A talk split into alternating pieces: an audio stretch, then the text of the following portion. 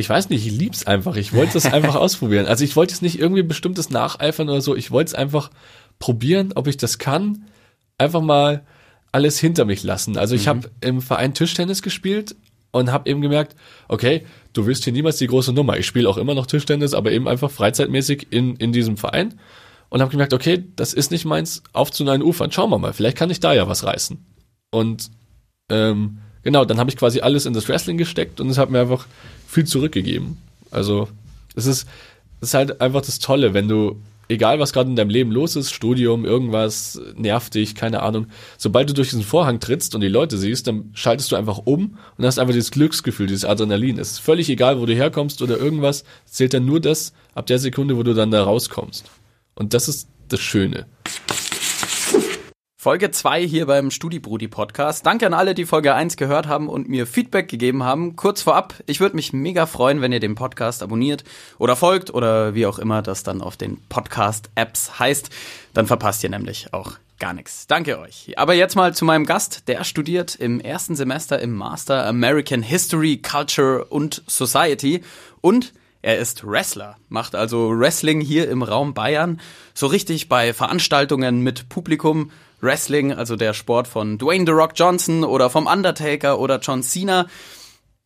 Ich nenne jetzt meinen Gast einfach mal in einer Reihe mit diesen Größen. Bei mir ist jetzt Robin Vega oder mit echten Namen Robin Steinberg. Robin, schön, dass du da bist. Ja, hi, freue mich. Äh, Robin Vega, woher kommt der Name? Äh, ich wollte einfach meinen Vornamen behalten und Vega kam eigentlich von meinem Lieblingsfilm Pulp Fiction. Da gibt's nämlich die Figur Vincent Vega und ich dachte, ja, nehmen wir das. ah, aber ist es dann nicht ein bisschen zu nerdy? Checken das die Leute? Hm, sie müssen es nicht checken. Der Name muss einen guten Klang haben und es hat auch keinerlei sonstigen Bezug zu Pulp Fiction. Ich, es braucht einfach einen guten Klang und ich denke, es geht gut über die Lippen und ja. Ja, das stimmt. Einfacher als, ja, wobei, ist Steinberg, hat das so einen schlechten Klang? hm, ja, dann gibt's wieder, man muss ja weiterdenken. Und dann denkt man sich, dann stolpern vielleicht irgendwann ein paar englischsprachige Leute dann darüber mit Steinberg, Steenberg und oh, so weiter und ja. so fort. Oder man denkt, ich wäre irgendein Hollywood-Filmproduzent oder so und das ist dann.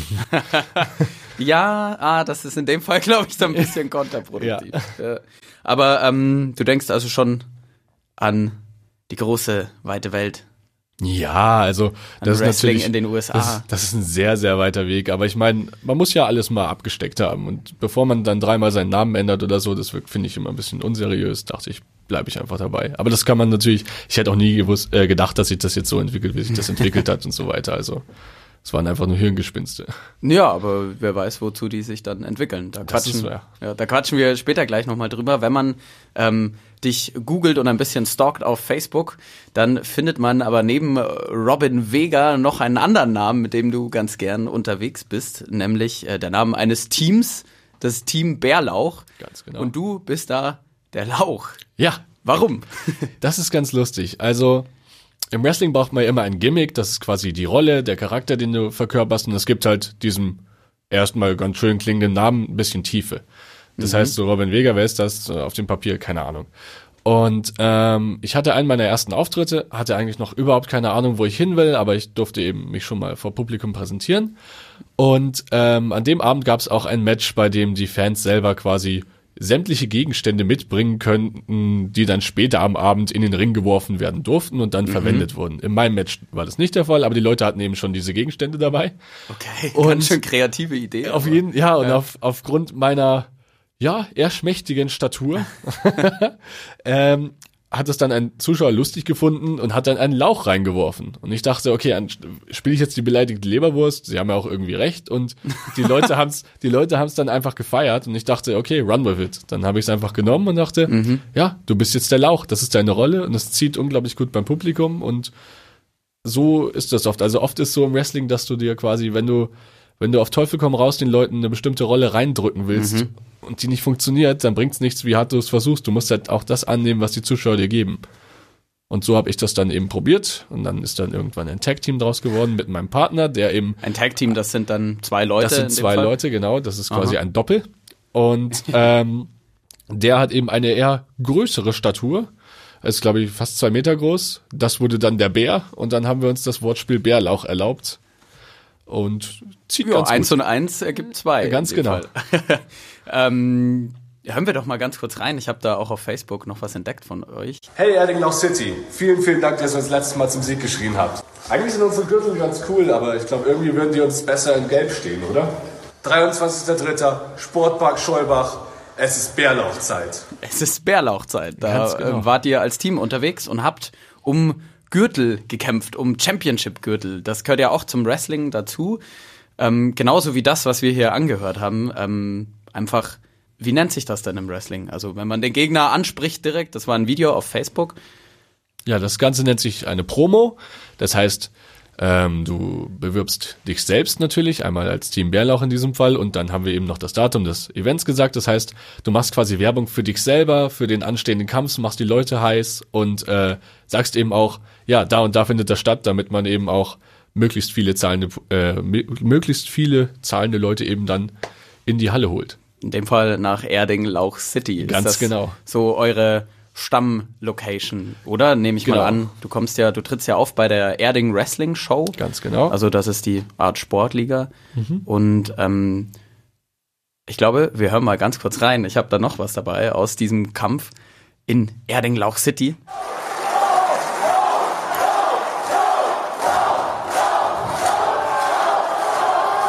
Also es ist eigentlich so, wie du vorher gesagt hast. Die Leute äh, gehen da total mit. Die rufen Lauch, Lauch, Lauch, Ja, Lauch. ich, ich krieg gerade Gänsehaut nur von dem von dem Snippet hier gerade. Also das ist wirklich total super. Also es ist ein unbeschreibliches Gefühl, wenn die Leute es eben feiern, wenn wenn die dich zum Sieg schreien wollen. Das ist einfach und es hat am Ende eben da auch geklappt. Wir haben dann eben auch die Meisterschaft im Doppel, die Tag Team Championship gewonnen. Das war das war ein toller Moment im März. Jetzt greifst du schon ein bisschen vor.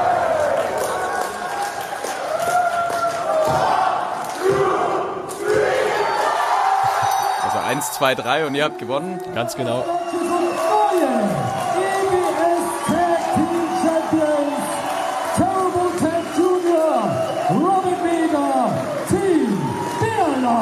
Was ist das für ein Gefühl, wenn äh, der Ringrichter euren Namen so euphorisch am Ende schreien kann dann? Es ist, äh, es ist wirklich unglaublich. Also, äh, ich muss echt sagen, es ist, ich hatte wirklich Tränen in den Augen. Also es war einfach, ähm, dass ich, es ist ja quasi wie wenn du eine Hauptrolle, wenn du so ein Championship gewinnst, ist wie wenn du eine Hauptrolle in einem Film kriegst oder so. Und deine ganze Arbeit zahlt sich aus und dein Promoter sagt, okay, du bist ready, du kriegst dieses wichtige Match. Promoter, das ist dann Das der, der die Veranstaltungen organisiert. Ganz genau. Das ist quasi der Chef sozusagen. In unserem Fall Harry Haas, das ist der Chef der EWS von Erding Wrestling Show. Und der veranstaltet das Ganze, setzt äh, die Matches an, genau, und ist da das Mastermind dahinter. Genau, und das ist einfach ein total tolles Gefühl, wenn man das, also wenn man dann diese Gürtel in Händen hält, weil eben so viel Arbeit auch dahinter steckt und man denkt, okay, ich habe nicht so viel falsch gemacht anscheinend im letzten Jahr. Also eine positive Bestätigung. Genau. Äh, Du hast jetzt schon sehr viel über äh, Gefühle gesprochen. Mhm. Ähm, mal allgemein gefragt, wann hat's denn bei dir angefangen mit der Liebe zum Wrestling? Oh, die Liebe zum Wrestling. Ähm, das dürfte 2005 gewesen sein. Da war ich neun. Und da, ähm, ja, eigentlich hatte ich noch nie so wirklich was davon gehabt. Ein bisschen was bei meinem Opa geguckt. Das waren so alte WCW-Sachen. Und dann. Auf Videokassette. ja, oder? genau, so ungefähr. Wow. Genau. Der Opa ist großer Wrestling-Fan und die Oma auch. Die sind jede Veranstaltung natürlich in Erding dabei und lieben das mit Oh. Leib und Seele. Das ist echt super. Ähm, genau, und dann hatte, gab's damals die Nintendo Gamecube und ein Kumpel hatte das Spiel Day of Reckoning dabei. Das war so ein Wrestling-Spiel auf der Gamecube. Haben wir das gezockt und dann hat er ein paar Wochen später eben dann gesagt, hey, das läuft im Fernsehen. Wie wär's, wenn wir es alle mal anschauen, dann reden wir morgen drüber, ob uns das taugt. Und dann, das war 2005, und da habe ich dann Eddie Guerrero im Fernsehen gesehen und das war so dann mein erster Lieblingswrestler und von da an hat mich das Ganze einfach nicht mehr losgelassen. Wenn Also- du ihn mal kurz beschreibst, warum hat der dir am meisten gefallen? Genau, Guerrero hat einfach damals, also er war einfach in-ring technisch natürlich aus heutiger Sicht äh, wahrscheinlich einer der besten aller Zeiten, aber auch, der hatte einfach ein gewisses Charisma, war damals dann sympathisch, ist dann später unsympathisch geworden, was aber, was aber mir die, die verschiedenen Facetten des Wrestlings gezeigt Aha. hat. Und äh, was, glaube ich, viel mit reinspielt, ist, der ist dann im November 2005 nämlich an einem Herzinfarkt verstorben, Oh. was einem dann eben auch die Schattenseiten des Wrestlings gezeigt hat. Also ich habe in diesem ersten Jahr, wo ich überhaupt mit diesem Sport in Kontakt gekommen bin, einfach so alle Facetten durch diesen Mann gesehen und ähm, bin dann einfach quasi dran geblieben. Wie Ich alt warst du da? 2005 dann? nicht, 2005 war ich neun. Ja, da, stimmt, hast du gesagt, vor ja. neun Jahren, genau, das macht dann auch was mit einem Neunjährigen Auf auf jeden jeden, Fall, Fall, auf der jeden dann Fall. so viel miterlebt, eigentlich mit seinem Lieblingscharakter da im Fernsehen. Genau. Und ähm, krass, ihr habt das dann wahrscheinlich auch spät abends immer geschaut, schätze ich mal, oder? Ich kann mich erinnern, dass das oftmals auch auf äh, Tele 5, glaube Mhm. ich, abends noch lief. Ab 10 Uhr oder noch später. Genau, das war eben das Problem. Es lief, glaube ich, erst ab 10 Uhr. Da konnte man dann mit den Eltern reden, dass man mal eine Ausnahme macht. Aber meistens war es dann so, dass der Papa das dann aufgenommen hat. Und dann, äh, genau, konnte man das dann am nächsten Tag nach der Schule war das erste Hausaufgaben noch nie so schnell gemacht im Leben quasi, weil ich will Wrestling gucken. Und dann konnte man das dann danach gucken. Oh, also pädagogisch auch wertvoll mit Wrestling Genau, umgegangen. natürlich. und dann wurde die Videokassette dann weitergereicht an eben den vorhin beschriebenen Kumpel und der hat sich das dann auch zu Gemüte geführt und dann wurde dann natürlich später drüber gefachsimpelt. Aber vom neunjährigen Robin bis zum 23-jährigen Robin ist ja noch ein langer Weg dann gewesen. Ja. Äh, welche, wie hat sich deine Liebe zum Wrestling weiterentwickelt? Das ist interessant. Also, ähm, genau, zunächst einmal sind wir dann, ja, hat man natürlich so weiter DVDs gesammelt und so weiter. Ich habe auch Referate in der Schule drüber gehalten. Ähm, dann gab es, glaube ich, Richtung 2007 den Knick bei mir, weil mich das WWE-Produkt damals nicht mehr angesprochen hat. Da also habe ich die lange größte Liga größte eigentlich Liga, in den USA. genau.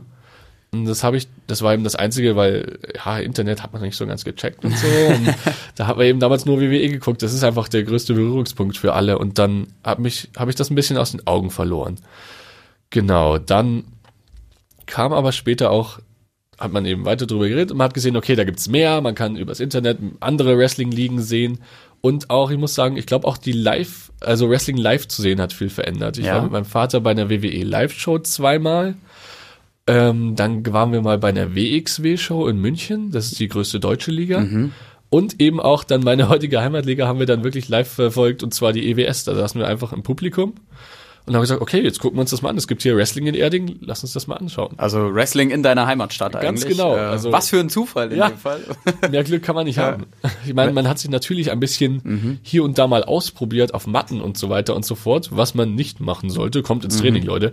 Äh, und äh, genau, dann waren wir einfach bei der EWS äh, ein paar Jahre lang einfach im Publikum, bis wir dann irgendwann gesagt haben, okay, lass, komm, jetzt oder nie, sind noch jung genug, lass uns einfach mal eben dem Harry Haas schreiben, ob wir das, ob wir da mal zum Training kommen können. Wäre es wir jetzt gewesen? Weil wenn Äh, du sagst jung genug, dann war es ja nicht dein Vater und du Nee, nee, nee, nee. Das war eben Ah. äh, André, mein Kumpel, von dem ich vorher geredet habe, aka Mike Winston, auch aktiv in der EWS. Und ja, uns hat immer so die Liebe zum Wrestling verbunden und dann haben wir das quasi zu zweit gemacht. Ich weiß nicht, ob ich äh, allein den Mut gehabt hätte, dann dahin zu gehen, weil völlig fremd und es ist dann doch eine Überwindung, dann Kontakt aufzunehmen. Und was gab es ein ausschlaggebendes äh, Ereignis, weil wo du gesagt hast, jetzt ja, genau, das will ich auch nachmachen, was äh, ich jetzt gerade gesehen habe bei der Live-Veranstaltung. Jetzt ab ins Training. Ja, also es gab ein paar Leute, also es gab den, den Crimson the Butcher zum Beispiel, kannte ich privat. Aha. Und ich dachte mir, okay, das ist auch ein Typ wie du und ich. Äh, Also im Ring sehr begnadet, aber ist auch ein Typ wie du und ich. Wenn der das schafft, ich probiere das jetzt einfach. Das sind auch Jungs aus Erding, das geht schon. Das, man kann es ja probieren. Und wenn es nichts für mich ist, mein Gott, dann habe ich es halt probiert. Und dann äh, gehen wir mal in dein erstes Training, kannst du dich noch erinnern? Ja. Ähm, als du das erste Mal getreten, geschlagen ge- wurdest oder als du das erste Mal hingefallen bist, wie hat sich's angefühlt? Eher, eher das Fallen, muss ich sagen.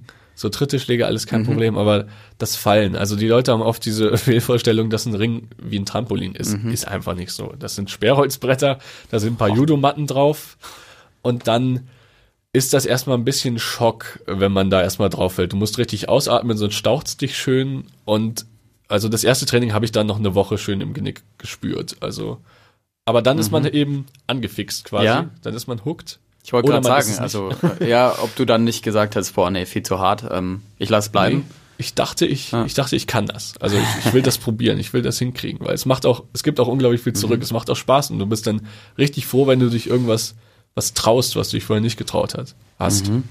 Ja. Also das war dann so eine bisschen Weiterentwicklung auch. Mhm. Von dir selber würdest du sagen, dass du jetzt diesen Schritt gegangen bist, dich das Ja. getraut hast, Ich glaube, ich bin deutlich selbstbewusster geworden. Über die Jahre hinweg Über die Jahre durch hinweg. den Sport. Ganz genau. Das ist eigentlich eine, eine schöne Feststellung. Ähm, jetzt äh, nochmal zusammengefasst, warum wolltest du Wrestling unbedingt selber mal machen?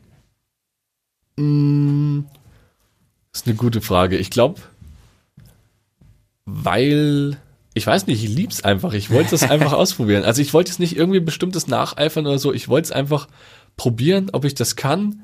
Einfach mal alles hinter mich lassen. Also ich habe im Verein Tischtennis gespielt und habe eben gemerkt, okay, du wirst hier niemals die große Nummer. Ich spiele auch immer noch Tischtennis, aber eben einfach freizeitmäßig in, in diesem Verein. Und habe gemerkt, okay, das ist nicht meins, auf zu neuen Ufern. Schauen wir mal, vielleicht kann ich da ja was reißen. Und ähm, genau, dann habe ich quasi alles in das Wrestling gesteckt und es hat mir einfach viel zurückgegeben. Also es ist, es ist halt einfach das Tolle, wenn du, egal was gerade in deinem Leben los ist, Studium, irgendwas nervt dich, keine Ahnung, sobald du durch diesen Vorhang trittst und die Leute siehst, dann schaltest du einfach um und hast einfach dieses Glücksgefühl, dieses Adrenalin. Es ist völlig egal, wo du herkommst oder irgendwas, es zählt dann nur das ab der Sekunde, wo du dann da rauskommst. Und das ist das Schöne. Und das äh, lohnt sich dann auch. Alle Trainings, alles, alles harte Einstecken lohnt sich dann für Momente wie diesen. Auf jeden Fall, also sehe ich so. Ähm, jetzt mal nochmal kurz zu deinem Studium zurück. Äh, du machst ja American History, Culture und Society im Master. Vielleicht in, zum, im Zusammenhang mit Wrestling. Hast du einfach eine Vorliebe für Sachen aus den USA? Das ist, ja, also ursprünglich wollte ich das eigentlich gar nicht studieren. Ich wollte eigentlich äh, Journalismus studieren, gab's nicht. Kommunikationswissenschaften war mein Schnitt zu schlecht.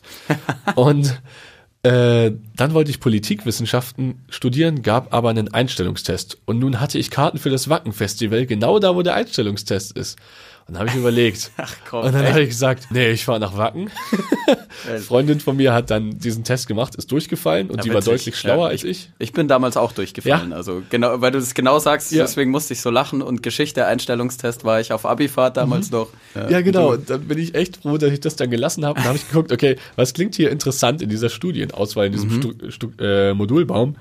Äh, was hat keinen Einstellungstest und keinen NC? Und das war dann Nordamerika-Studien, Infoveranstaltungen. War ich dann, da habe gesagt, okay, das ist genau meins. Also da hatte ich Wrestling noch gar nicht so im Hinterkopf. Da war auch das mit dem Trainieren und so noch nicht aktuell. Aber würdest du sonst sagen, dass du ein USA-Fan bist? Mm. Was auch immer das genau heißen mag. Ja. ich setze mich gern mit der Kultur auseinander, aber so ein absoluter USA-Fan würde ich nicht sagen. Also ich habe jetzt keine, keine Star-Spangled Banner-Brille auf quasi. Also ich, ich hinterfrage das einfach gerne kritisch. Aber ich finde es auf jeden Fall eine interessante Kultur, ein interessantes Land. Und das dann eben vergle äh, zu vergleichen mit dem, was man eben in Deutschland so für ein Weltbild hat und so, das, das finde ich interessant. Wenn du jetzt mal äh, Wrestling und die Kultur in den USA, vielleicht auch aus deinen Erfahrungen äh, aus dem Studium heraus vergleichst, wie passen die denn zusammen?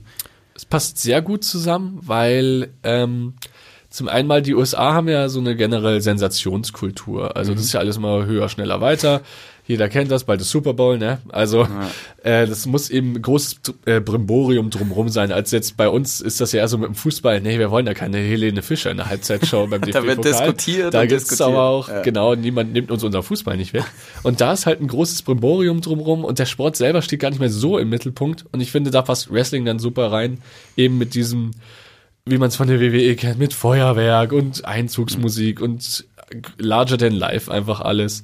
Weiterhin kann man aber auch sagen, dass es einfach viele ähm, amerikanisch, also als amerikanisch geltende Prinzipien, die kann man einfach ganz äh, gut im Wrestling wiederfinden. Das amerikanische Heldentum, ähm, das Mann gegen Mann, Rugged Individualism, da könnt, also Was heißt das genau? so, ja, also es ist auch dieses, so, der Einzelne kämpft sich an die Spitze, ähm, genau, der amerikanische Traum wird oft aufgegriffen, all solche Prinzipien. Ah, Aha. Also vom Tellerwäscher dann zum Millionär Genau. im Wrestlingring. Genau, der totale Underdog. Oh. schafft es dann zur World Championship oder irgendwie sowas. Das ist halt einfach ähm, so amerikanisch am Wrestling. Genau, da habe ich auch schon eine Hausarbeit drüber geschrieben und so. Geil. Äh, Was war da deine, Ja. deine These in der Arbeit? Äh, meine These war, dass man einfach eben als amerikanisch geltende Prinzipien, also man kann ja nicht sagen, das und das ist amerikanisch, sondern muss ja ein bisschen Abstand nehmen. Als amerikanisch geltende Prinzipien sind im Professional Wrestling ähm, in den USA verankert. Und das habe ich dann einfach nachgewiesen an bestimmten Einzelbeispielen. Ja, klingt äh, nach, als ob das Hand und Fuß hätte, die These. Ich hoffe. Ja. Es, es, es, wurde, es wurde abgenickt, ja. Gut, ja, dann äh, kommen wir nicht in die Bredouille jetzt Ja. an dieser Stelle. Ja. Ähm, deine Kommilitonen in deinem Studiengang, wie Mhm. reagieren die denn drauf, wenn du sagst, hey, ich mache Wrestling, falls du das jemals so sagst? es kommt drauf an. Also ich glaube, es weiß nicht jeder. Mhm. Aber diejenigen, die es wissen, finden es cool. Und ja, und dann redet man mal drüber oder so. Jetzt, ähm, auch bei den Professoren wissen es auch nicht alle. Die wissen zwar ungefähr, dass ich an Wrestling interessiert Mhm. bin, aber dass ich das selber ausführe, hänge ich jetzt auch nicht so an die große Glocke. Der Dozent mit der Hausarbeit, wusste der es? Der wusste es tatsächlich nicht, Ja. glaube ich. Ich weiß gar nicht, ob der es weiß. Also ein anderer Dozent hat es jetzt dieses Semester erfahren, Mhm. weil eben ein kanadischer Kommilitone da meinte, ja, wussten Sie, dass der Robin wrestelt und so. Und dann fand er das auch sehr Ja. interessant. Genau. Was sind denn da so die typischen Fragen, die du dann immer hörst, wenn Ja. du sagst, ich mache Wrestling? Ja, man kennt ja das mit, das ist ja alles nur Show und so weiter. Und das ist halt eine Frage, die, die hängt, glaube ich, jedem, der irgendwie aktiv Wrestling macht, zum Halse raus. Also Ja. Auf Amerikanisch sagt man, ist es fake. Das ist leichter zu, ähm, zu beantworten, wenn man sagt, Gravitation kann man nicht faken. Was fällt, das fällt. Was fällt, Fall. das fällt, Ja. genau. ähm, ja, und ist das alles nur Show? Natürlich ist es eine große Show, aber man sollte halt die, die körperlichen Leiden Mhm. und so weiter und Strapazen, die man dann auf sich nimmt, damit äh, werden dann oft außer Acht gelassen und das finde ich dann leider manchmal ein bisschen unfair. Mhm. Da hören wir gleich auch noch mal ein paar Aussagen von äh, anderen Studierenden. Die habe ich nämlich gefragt, Oh, was sie denn im Kopf haben, wenn sie äh, Wrestling hören, den Begriff. Ähm, Gott, das hören wir gerne an, mal gucken, was du dazu zu sagen hast. Genau. Ähm, waren denn Kommilitonen von dir schon mal bei einem Auftritt mit dabei? Bei einer Wrestling-Show? Äh, ich glaube nicht, wenn ich Gut, meine Freundin und ich, wir studieren zusammen. Aha. Sie war natürlich bei einigen Auftritten dabei. Doch, tatsächlich. Eine weitere Freundin, ja, die war schon öfters dabei und die war hellauf begeistert. Also die hat hat's richtig gecatcht und ist richtig aus sich rausgegangen, obwohl sie sonst gar nicht Ja? so der Typ dafür war. Aha. Und das hat mir dann auch richtig Spaß gemacht, das zu sehen, weil äh, ich die so auch noch nicht kannte. Ja, Die hat da irgendwie so ein Ventil gelöst. Schön, ja, wir haben es ja auch schon vorhin gehört, irgendwie, wie die Stimmung da sein kann. Ähm, jetzt äh, hören wir doch mal rein, was andere Studierende eben zu, zum Begriff Wrestling an Bildern und Vorstellungen im Kopf haben. Gern. These Nummer eins. Quasi halbnackte Männer, die sich gegenseitig durch irgendeinen Ring boxen und denken, sie wären cool dabei. Fühlt ihr euch cool dabei? Fühlen wir uns cool dabei. Mm, Ich finde Wrestling cool, sonst würde ich es nicht machen. Das ist die Sache. Ich halte jetzt nicht auf mich so viel selber. Ich nenne mich den Lauch. Also ich, ich habe jetzt kein Problem damit, äh, mich zum Affen zu machen, wenn das die Show erfordert. Das ist, weil äh, überzogene Egos haben, für, finde ich, nichts dort verloren. Du musst, du musst halt genau wissen, was du machst. Und manchmal bist du da drin und denkst dir, okay, ja, ich, ich roll mich hier schon so mit nackten Männern, die manchmal eingeölt sind, immer so in den Ring wohnen. Das ist schon ein bisschen seltsam. Ganz nüchtern betrachtet Ganz nüchtern eigentlich. betrachtet. Okay. Aber äh, ja, man darf halt seinen Humor dabei nicht verlieren. Ich verstehe es, wenn sie die, ähm, die Ansicht hat, klar, aber es gehört natürlich viel mehr dafür, äh, viel mehr dazu. Und ähm, ja, man kann dann eben nur sagen, besuch gerne eine Show, lass dich mitreißen. Wenn man es so in einem Clip sieht, ähm, die Stimmung kommt nicht so richtig rüber. Also ich empfehle jedem, der nicht so eine genaue Vorstellung davon hat, Wrestling live zu sehen.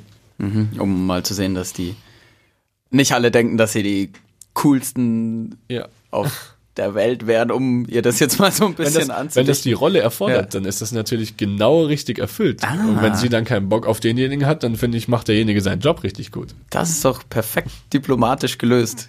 Hören wir mal These 2 rein. Dann denke ich halt an so WWE oder wie das heißt. Also diese Show Wrestling mit irgendwie äh, übertrieben muskulösen Typen, die da äh, sich künstlich schlagen und irgendwie Theater bieten. Also, dass es irgendwie nicht die intelligenteste Kunstform ist vielleicht. Also was er, glaube ich, denkt, ist so ein bisschen, äh, das sind doch alles nur äh, dumme, auf Steroid äh, seiende Muskelberge, die da äh, Mhm. rumlaufen. Ist Wrestling intelligent? Ich finde ja. Also klar, eine Freundin von mir hat es auch mal als Prolltheater betitelt. Prolltheater, Finde ich ja. lustig, aber äh, Wrestling kann intelligent sein. Es kommt darauf an, was Mhm. du halt brauchst. Du, du arbeitest halt für das Publikum, was du hast. Mhm. Und natürlich machst du plumpere Sachen bei einem Publikum, was nicht Wrestling geschult ist, sage ich mal. Dann, Die um einfach nicht genügend Wrestling schon gesehen haben. Genau. Ja. Während der Experte sich dann eher zurücklehnt, der jetzt jede Woche irgendwie drei WWE, drei New Japan Shows guckt oder so, äh, hat dann eben einen ganz anderen Blick drauf, aber den musst du dann eben mit anderen Sachen kriegen. Also du arbeitest ähm, je nachdem, was für ein Publikum du hast. Und natürlich hältst du es simpler. Er kennt es von der WWE, die WWE versucht, den breiten Markt äh, zu erschließen, den Casual-Fan, wie man so schön sagt. Und natürlich ist das dann äh, Soap-Opera-mäßig, aber durchaus unterhaltsam. Also eigentlich schon mit Storytelling habe ich da jetzt Auf jeden. Fall. Ja. Wrestling braucht Storytelling, sonst ist es nur eine auswendig gelernte Stuntshow. Aha. Ha. Interessanter, äh, interessante Abgrenzung auf jeden Fall. Ähm, dann äh, These Nummer drei, äh, an was die Leute denken, wenn sie das Wort Wrestling hören. Äh, ich weiß nicht viel über Wrestling, aber es ist schön, wenn sich Leute freiwillig dazu entscheiden, diesen Sport zu machen. Sie könnten ja auch auf der Straße auf Leute einschlagen und so lernen sie das halt richtig. Oh Gott. Ja, ich glaube, sie meint so ein bisschen ist das wie äh, Kickboxen, da holt man die Jungs von der Straße, damit sie sich dann, damit sie nicht im Gefängnis landen am Ende, weil sie Leute K.O. prügeln. Ähm, haben die Leute beim Wrestling, die Leute, die Wrestling machen, haben die einen, haben die Anger Management Issues bei euch? Ich glaube nicht. Ich, ich weiß, dass es äh, früher in den 80ern und 90ern gab es das Zitat, dass entweder Wrestler wresteln nur, weil es das Einzige was ist, was sie können. Ein bisschen wie Knastis, weil sie sonst nicht in die, in die Gesellschaft sich einzuordnen vermögen. Aber ähm, ich glaube, generell ist man da fehl am Platz, wenn man Anger, Anger Management Issues hat, weil du musst eben auch auf deinen Gegner Acht geben und so weiter. Du bist ja nicht da, um, um auf Leute einzudreschen. Wenn du das mit Technik machen willst, kannst du natürlich MMA erlernen oder so. Ich glaube, das ist heute, oder du gehst zum Boxen oder so. Ich glaube, das ist dann heutzutage eher die, die, die, die bessere Form, um das dann ausleben zu können. Also Wrestling abgegrenzt vom, vom Boxen ist eher ein Miteinander Ja. als ein Gegeneinander. Würde ich sagen. Ja, auf jeden Fall. Okay. Wobei es beim Boxen ja auch einige Kämpfe gibt, wo gemunkelt wird. Ja, das war doch abgesprochen. Das war ein Miteinander. ja. Ja, ähm, lassen wir mal hier so im Raum stehen. Äh, These Nummer vier. Fake-Shows, würde ich sagen. Also, dass es nicht, äh, nicht echt ist, wie das Boxen zum Beispiel, sondern halt gestellt. Hm, Schließt an an das, was du vorher gesagt hast Ja. und ans Boxen. Ähm, was glaubst du denn gestellt? Äh, was meinen die Leute denn damit, wenn sie sowas sagen? Ich glaube, mit gestellt meinen sie in erster Linie, dass das Ergebnis des Kampfes, also wie der Kampf ausgeht, äh, vorherbestimmt ist. Und ist das so? Das große Mystery. Das große Mystery. ja, theoretisch. Also ich brauche keinen Fuhlen. Natürlich, das wissen wir seit, seit 1930 kam es in den Zeitungen, dass die Wrestling-Ergebnisse in den USA gestellt sind, ebenso hier. Das ist klar. Ich, ich weiß ganz genau ähm, vor dem Kampf, wer ähm, genau, äh, wer eben siegt, wer verliert. Ähm, genau. Allerdings, was die Leute oft für eine Vorstellung haben, ist, dass Kämpfe einstudiert sind, also heißt durchchoreografiert wie Ke- Tänze von Deadlift die Soest oder so. Pam, pam, pam. Ja, dem ist es, dem ist nicht so.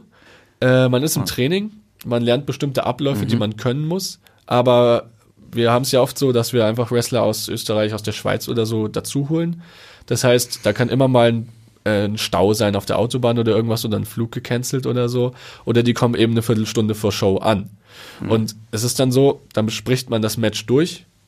Man macht aber jetzt nicht irgendwie, okay, dann gehen wir nach links und dann gucken wir uns an. Es gab Wrestler, die haben ihre Matches Ja. tatsächlich aufgeschrieben, finde ich aber den falschen, den falschen Weg, weil es ist wie Gedicht auswendig lernen. Hängst du an einer Stelle, kommst du überhaupt nicht mehr weiter. Und ich finde, man muss sich da ein bisschen Freiheit lassen.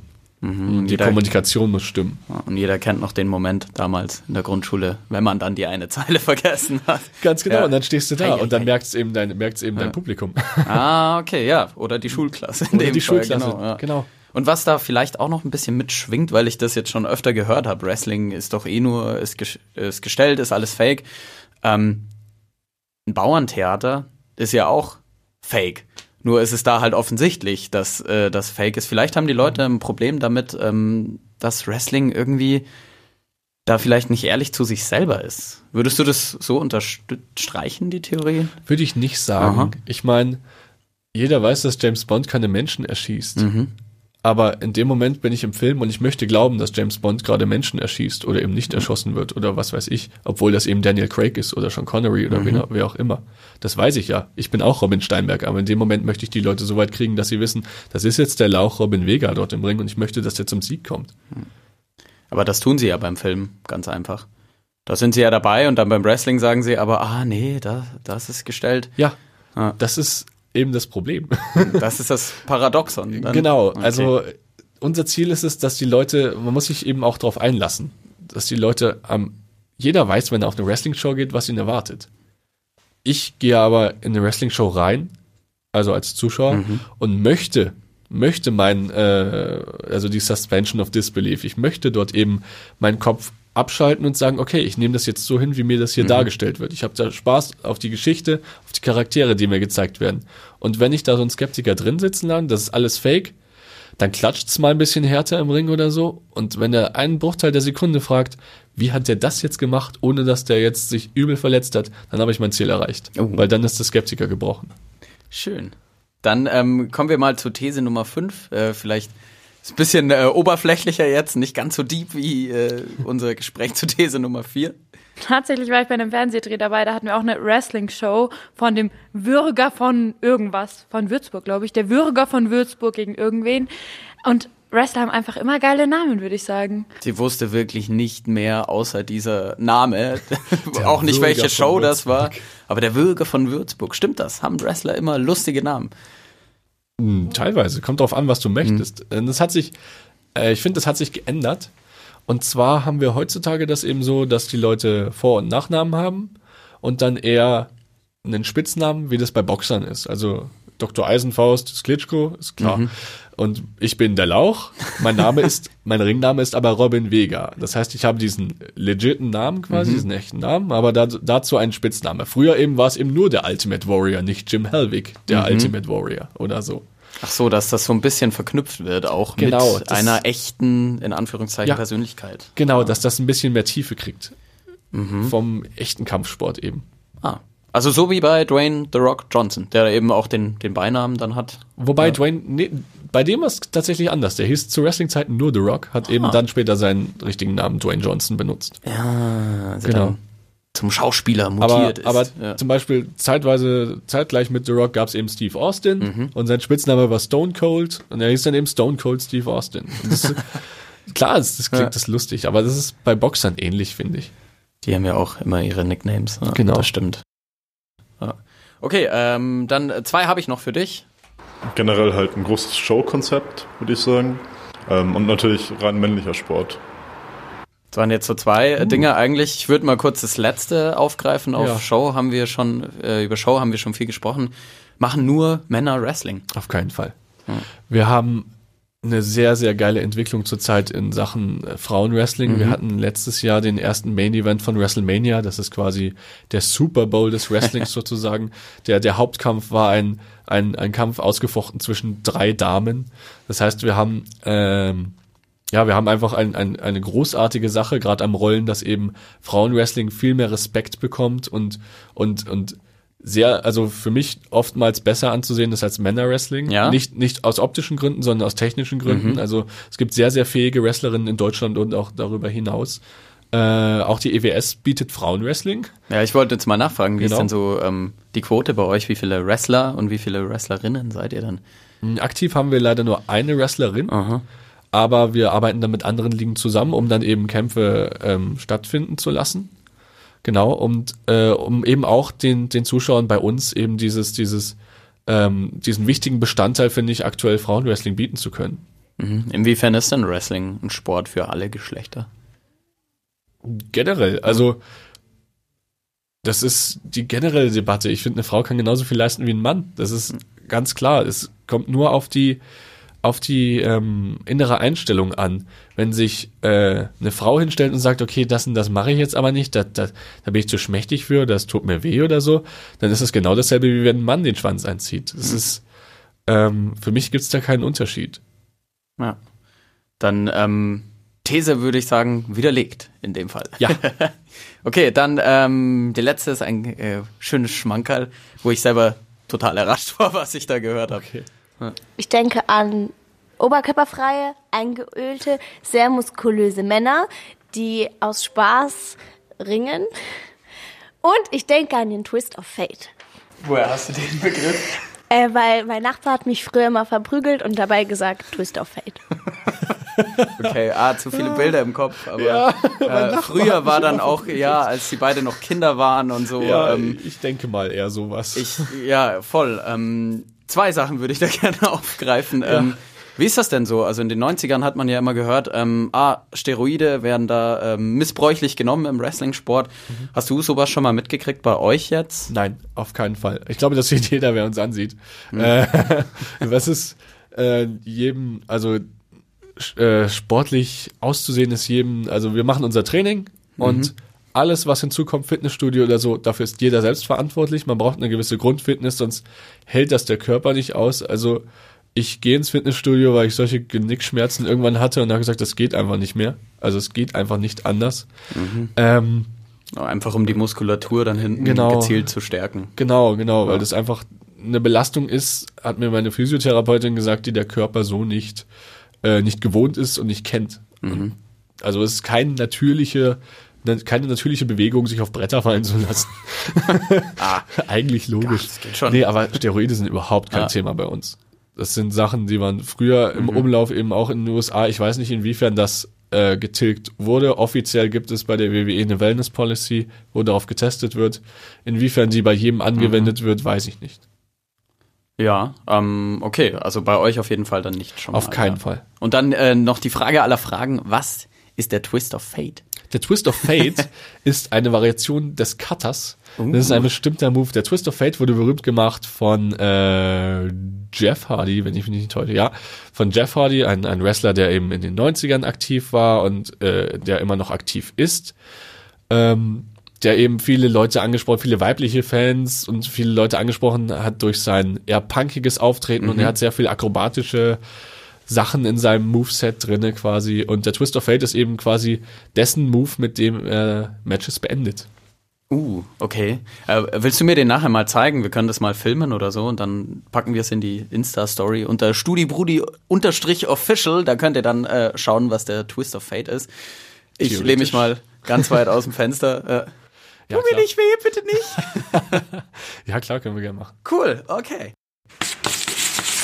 Ja, dann war's das schon äh, mit den Meinungen ähm, der anderen Studierenden hier äh, aus München. Ähm, jetzt habe ich noch ein paar Fragen zu die äh, dich, dich und dein deines Wrestling-Karriere. Und zwar ähm, Stelle er mir. stelle er mir sie die Fragen: Hast du dich schon mal verletzt? Mm, Glücklicherweise bin ich von größeren Verletzungen verschont gewesen. Äh, Also abseits der geblieben. Nackenschmerzen. Genau, abseits der Nackenschmerzen. Mhm. Ich hatte so Verspannungen im Nacken, das war ein bisschen doof. Da habe ich dann Taubheit in den Fingern gehabt und so, aber das ging dann mit Physiotherapie Huh, wieder weg. okay. Ja, das irgendwie wollte mein Nacken nicht so, wie ich wollte. Ähm, generell eher waren es eher so Prellungen. Also ich habe äh, im Dezember waren wir auswärts im Schwarzwald und da bin ich auf den Hallenboden geflogen, bin nicht so gelandet, wie ich das beabsichtigt hatte und hatte dann quasi an meinem Ellenbogen mehr oder weniger wie so ein Golfball dran, weil der so Ach du, angeschwollen ist. Okay, krass. Ja, dann bin ich dann zum Orthopäde, war zum Glück nur eine schwere Prellung. Also Wa- was heißt denn gegangen. geflogen auf den halben Boden? Also aus welcher Höhe? Äh, ja, guten Meter oder so. Okay. Ja, also der Ring war glücklicherweise nicht so hoch wie unser Ring, sonst wäre das noch anders gewesen, aber ich war einen guten, Mhm. guten Meter. Es gab, äh, es gab einen Tritt am, an, am Ring Apron, das ist der Rand des Rings, und Mhm. ich habe mir gedacht, okay, der Tritt sah kacke aus, also falle ich jetzt nochmal, damit das ein bisschen eben, um die Zuschauer zu kriegen, die Okay. Skeptiker, okay, das muss geil aussehen.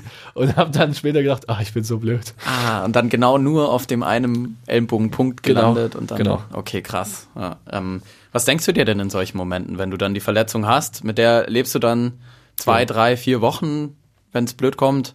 Hast du da noch Bock auf den Sport? Auf jeden Fall. Ich ärgere mich einfach um meine eigene, über meine eigene Blödheit in dem Moment.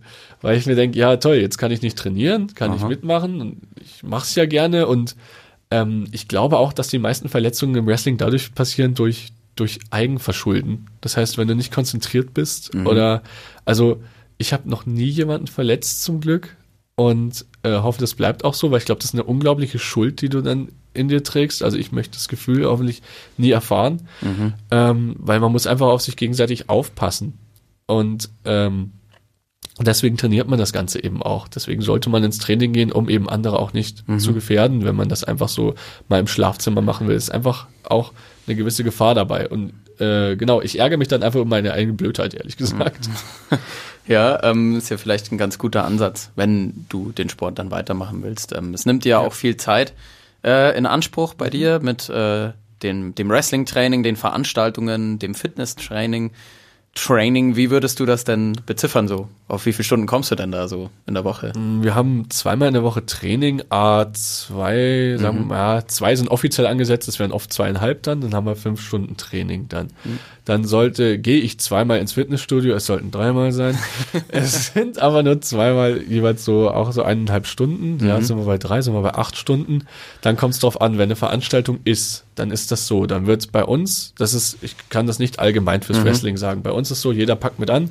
Das heißt, der Ring muss von der Trainingshalle in die gewünschte Veranstaltungshalle gebracht werden. Das Ah, heißt, Freitag wird der Ring ähm, abgebaut. Dann, wenn wir jetzt eine Heimveranstaltung haben, wird er gleich an dem Abend wird in der Halle im Schollbach aufgebaut. Das ist in Erding dann In Erding, genau. Lauch City. Genau, in Erding City, wie ich es betitel. ähm, da wird das dann aufgebaut, äh, Stühle aufbauen, die, die, die, den Entrance aufbauen, das heißt den Vorhang, aus dem dann die Wrestler erscheinen, das Backstage aufbauen, das heißt du brauchst ja hinten, haben wir einen Fernseher, wo dann die Veranstaltung von den Wrestlern hinten mitverfolgt Boah. wird, damit Aha. eben auch dann, wenn erfahrene Wrestler da sind, Kritik üben können zum Beispiel und dass man einfach weiß, was vorne geschieht, weil man möchte da nicht im Publikum sitzen, das sieht einfach doof aus, wenn du selber antrittst an dem Abend. Genau. Äh, Also in dem einen Moment Bier teilen mit dem Ja. äh, Zuschauer und dann beleidigen im nächsten Moment. Ja. So ungefähr. Ja, und dann sind wir eben, genau, genau. Genau, dann wird halt das eben aufgebaut und am nächsten Tag ist dann eben Veranstaltung. Da treffen wir uns meistens so um 11 an der Halle. Um 19, 18 Uhr ist, glaube ich, Einlass. Das heißt, da werden noch letzte Vorkehrungen getroffen, der Ring festgezogen, die Leute kommen an, die Gastwrestler kommen an. Man labert über seine Matches, was man machen möchte. Aha. Also volles Programm eigentlich. Ja, also und da, dann, da, so ja. Wochenende geht dann drauf. und dann die Show an sich, wie lange dauert die nochmal? Drei Stunden ungefähr. okay. Danach ja. wird abgebaut. Und dann hoffentlich früh fertig, dass man noch ein oder anderes Bierchen trinken gehen kann. Oder genau, nochmal sacken lassen kann, was so das passiert ist Fall. eigentlich. Ja, und nächsten Tag wird dann, also das Ganze wird dann auf den Hänger, geladen und am nächsten Tag soll das dann alles wieder in der Trainingshalle stehen. Am Sonntag. ja Und dann gehst du Montag in die Programm. Uni. Ich wollt, ja, aber da, da wollte ich noch fragen, die, äh, glaubst du, du kannst dir das nur erlauben in dem Zeitaufwand, weil du studierst? Wenn du jetzt einen Vollzeitjob hättest, sähe es dann anders aus? Ich glaube, das liegt an einem selber. Wir haben, also ich bin die Ausnahme mit dem Studium bei uns Mhm. Ja? Mhm. im Wrestling. Die meisten arbeiten Vollzeit und die schaffen es auch irgendwie. Das hat halt was mit, äh, ja, mit Eigenregulierung zu tun. Entweder du willst das krass genug und du schaffst es dann, deine Arbeit drumherum zu legen oder so, oder du musst es halt lassen. Es ist schwierig. Hm. Aber ich weiß auch, es gibt einige Wrestler, die wresteln bei WXW, die wresteln ein ganzes Wochenende dort. In Oberhausen beispielsweise, kommen aber aus Wien, müssen dann Boah. nach Wien zurück und gehen am Montag acht Stunden arbeiten. Also, Äh, boah, das ist schon echt eine halbe Ja. Weltreise eigentlich. ja, Okay. Ähm, ein bisschen weiter aus dem Fenster vielleicht gelehnt, aber ich erinnere mich damals an den Film mit Will Smith über die äh, Football-Liga in den USA. Und da gab es die These, ich weiß jetzt leider den Titel nicht mehr, dass ähm, dieser Sport, also Football in dem Fall, einfach äh, Frühdemenz fördert ähm, und dass über die Gesundheitsrisiken überhaupt nicht aufgeklärt wird. Jetzt ist ja Wrestling in der Hinsicht ähnlich, ein Kontaktsport, ähm, wo viel äh, Verletzungsgefahr besteht. Hast du, machst du dir da Gedanken, ah, was passiert, wenn ich mir mal den Kopf verletze? Was passiert mit äh, meiner Zukunft, mit meinem Studium? Wie kann das dann weitergehen? Ja, also ich weiß, dass äh, genau das beruht, glaube ich, auf Studien von dem Chris Nowinski. Der war sogar Ex-Wrestler und der hat dann die NFL und eben auch das Wrestling untersucht auf Kopfverletzungen, soweit ich weiß. Das dürfte eine Studie gewesen sein. Ähm, ich selber, also ich weiß, dass in meiner Familie haben wir öfter schon drüber geredet, ob es eben schlau wäre, eine Unfallversicherung einzurichten. Dann sagst du aber der Versicherung, dass du Wrestling machst, äh, kriegst du einen schönen Satz, was du dann äh, zahlen darfst und so, weil das eben dann doch eher höher ist vom Unfallrisiko. Also weiß ich nicht, ob das dann so viel Sinn macht. Ich ähm, mach so, ich steige nur in den Ring von Leuten, wo ich weiß, dass da, da passiert mir nichts. Und du musst hoffen. Also klar, es ist risikoreich. Aber ich meine, dass Football beispielsweise gefährlicher ist und ich weiß, dass mir nicht wie beim Fu äh, nicht wie beim Fußball, jetzt springt da einer eine Blutgrätsche, weil der mich aufhalten will. Das wird mir im Wrestling nicht passieren, dass mir absichtlich einer in die Beine grätscht oder sowas. Du würdest sagen, Wrestling ist kontrollierter als Fußball. Auf jeden Fall. Okay. Auf jeden Fall. Ich möchte den Gegner nicht umhauen. Der Gegner weiß, dass ich ihn umhauen werde. Das heißt, er kann sich mental darauf einstellen, fällt nicht doof, alles gut. Schön. Ähm, jetzt haben wir so ein bisschen Zukunft schon angeschnitten so äh, und Dinge, die da mit reinspielen. Wohin soll es denn für dich gehen in deiner Wrestling-Karriere? Ja, das ist eine gute Frage. Also ähm, ich würde schon gern mehr, jetzt weiß ich, wo ich mal äh, auswärts eben war, wo wir mal im Schwarzwald waren, ich, mir gefallen diese Roadtrips. Ich finde das total cool, wenn du da mit anderen Kollegen quasi dann dahin fährst und dann eventuell dort auch übernachtest. Das gefällt mir schon mal total gut. Und äh, mich würde es freuen, wenn das weiterhin sich weiterentwickeln würde. Da darf ich aber selber eben äh, Bewerbungen rausschreiben, mich an Veranstaltungen mit Leuten ins Gespräch kommen. Wrestling ist eine Sache von Network. Ja, wie, wie sieht denn so eine typische Wrestler-Bewerbung aus dann? Ja, das macht Ein jeder. Anschreiben, ein Lebenslauf. Ja, idealerweise, also wir waren äh, mal in Österreich und da hat uns dort ähm, eben der zuständige Trainer, hat uns dann eben äh, tatsächlich gezeigt, dass seine Schüler haben so Bewerbungsma Bewerbungsmappen. Und das fand ich total cool. Da Tatsächlich? steht, da steht Ja. dann Deutsch und Englisch drauf. Aha. Größe, Gewicht, ein Foto ist drauf. Wo kommen die her? Was machen die so generell? Was ist so denen ihre Rolle? Und dann kannst du das rausschicken. Du kannst aber auch ähm, per Facebook oder einfach per Mail dich einfach mal bewerben. Idealerweise, glaube ich, ist es, wenn man äh, Videomaterial mitschneidet, weil ich gehört habe, dass keiner sich, also es gibt Matches von mir auf YouTube, das geht aber dann eine halbe Stunde lang und ich glaube, kein Promoter dieser Erde schaut sich eine halbe Stunde Wrestling-Match von irgendeinem Hansel aus Erding an. Das heißt, das müsste man dann mal zurechtschneiden. Genau, ansonsten geht das oft ähm, noch per Handschlag, dass du einfach auf Veranstaltungen mit Leuten ins Gespräch kommst, die behalten sich das im Hinterkopf oder über oder wenn jetzt jemand ähm, äh, Bekannteres aus deiner Liga irgendwo gebucht ist, dass er sagt, ey komm, ich nehme dich jetzt mal mit, kommst du mit auf die Veranstaltung, vielleicht ist noch ein freier Platz auf der Karte, vielleicht fällt, es kann immer jemand ausfallen, So im Stau stecken bleiben. Zufällig, genau, wie Ganz du sagst, genau. Flieger oder Stau. Ja. Gibt es da äh, Ligen in Deutschland, weil du sagtest, Roadtrips gefallen dir sehr gut, in die du, für die du gern mal antreten würdest? Generell bin ich da allen Ligen offen. Also natürlich die Creme de la Creme ist eben die WXW in Essen und die GWF in Berlin. Das sind so die zwei größten. Aber es gibt im Saarland die COW, es gibt die IPW im Norden in Lübeck. So viele Buchstaben. Es gibt, ja. ja. alles mit W, mit Wrestling möglichst. Nein, es gibt eine, die heißt Nordisch Fight Club, da ist kein Wrestling. Mhm. Oh, drin. oh. Aber Alleinstellungsmerkmal. ähm, ganz genau. Es gibt so viele Promotions ähm, und ich würde da äh, auf keinen Fall irgendwas absagen, wenn sich da ein Kontakt ergibt. Aber das ist auch eine Sache, wo ich mir selber sicher sein muss. Ähm, ich bin auf diesem Stand, um dort eben das abrufen zu können, was ich möchte, weil ich will ja nicht dahin fahren und am Ende enttäuscht sein, weil ich meine Leistung nicht abrufen konnte. Und deswegen erstmal wieder trainieren, trainieren, trainieren. Ich bin da zwei Wochen, drei Wochen ausgefallen durch diesen Ellbogenkram und will da erstmal ein bisschen wieder rankommen, selber auf den eigenen Veranstaltungen wresteln, da Fuß fassen, mir sicher sein und dann ja die Hand ausstrecken. Und wie sieht's aus mit äh, dem Sprung über den großen Teich, wie man so schön sagt, mit der WWE in den USA? Würde dich das reizen? Natürlich. Ja. Also ich kann mir momentan nicht vorstellen, äh, meinen Wohnsitz in die USA zu verlegen. Aber es gibt eben auch diese Unterprodukte wie beispielsweise NXT UK, das ist eben die, die Engl der englische Ableger der WWE, das finde ich nämlich ziemlich cool, ähm, wo du dann eben, glaube ich, auch aus Deutschland ra- heraus operieren kannst, eben hinfliegen musst, logisch. Ähm, generell ist es eine schwierige Sache. Also du musst quasi erstmal ein bisschen in Deutschland Fuß fassen, dir einen Namen machen, sich hocharbeiten. Die WWE, das wurde auch auf Pro7 Max ausgestrahlt, haben ja immer wieder solche Tryouts, wo sie dann eben, äh, da gab es eins in Köln letztes Jahr, da wurden einige namhafte Wrestler Aha. aus Deutschland dann auch unter Vertrag genommen. Beispielsweise äh, Walter etc. Also es gibt ganz Aha. viele äh, Wrestler, da musst du halt eben dann bestehen und dann eben sofort dann da sein und deine Leistung abrufen können. Aber es ist ja eigentlich ein gutes Zeichen, dass es sowas gibt, weil dadurch Auf jeden Fall. haben sie ja, sie, die WWE in dem Fall, ein Auge zumindest auf die Entwicklungen auch hier in Deutschland. Das ist richtig, Ja. ja. Da haben sie auf jeden Fall was äh, erschlossen. Ich weiß, dass sie eng zusammenarbeiten mit der WXW beispielsweise.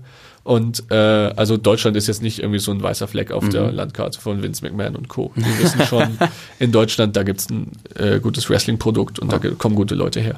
Dem Chef der WWE. Dem Chef genau. der WWE, Ja. genau. Dann ähm, wünsche ich dir auf jeden Fall alles, alles Gute für die Wrestler-Zukunft, aber auch für die Zukunft im Studium natürlich. Vielen Dank. Ja, vielen Dank, dass du da warst, äh, Robin. Und ähm, ich habe mir noch was überlegt. Eh, Ich würde gerne nochmal äh, die Leute aufrufen dazu, dass sie doch dem Podcast folgen sollen oder ihn abonnieren. Und ich fand deine Wrestling-Promo richtig passend dafür. Und jetzt dachte ich mir, vielleicht kannst du im typischen Wrestler-Style die Leute mal dazu vielleicht nicht nur auffordern, sondern sie zu bedrohen, dass sie diesen Podcast jetzt endlich abonnieren. Wie würde das ein Wrestler machen? Also eine Studi-Brudi-Promo. Eine Studi-Brudi-Promo, genau. Alles klar. Alles klar, Leute, hier ist Robin Vega. Ihr wollt wissen, wie es mit eurem Studium weitergehen wollt. Ihr seid gerade in der Sackgasse. Ihr wollt jemanden, der euch hilft. Ich sage euch eins, Robin Vega, der Lauch will auch. Wendet euch an den Studi-Brudi. Abonniert, der Mann macht guten Content. Bleibt dran, lasst ein Like da. Juhu, Dankeschön.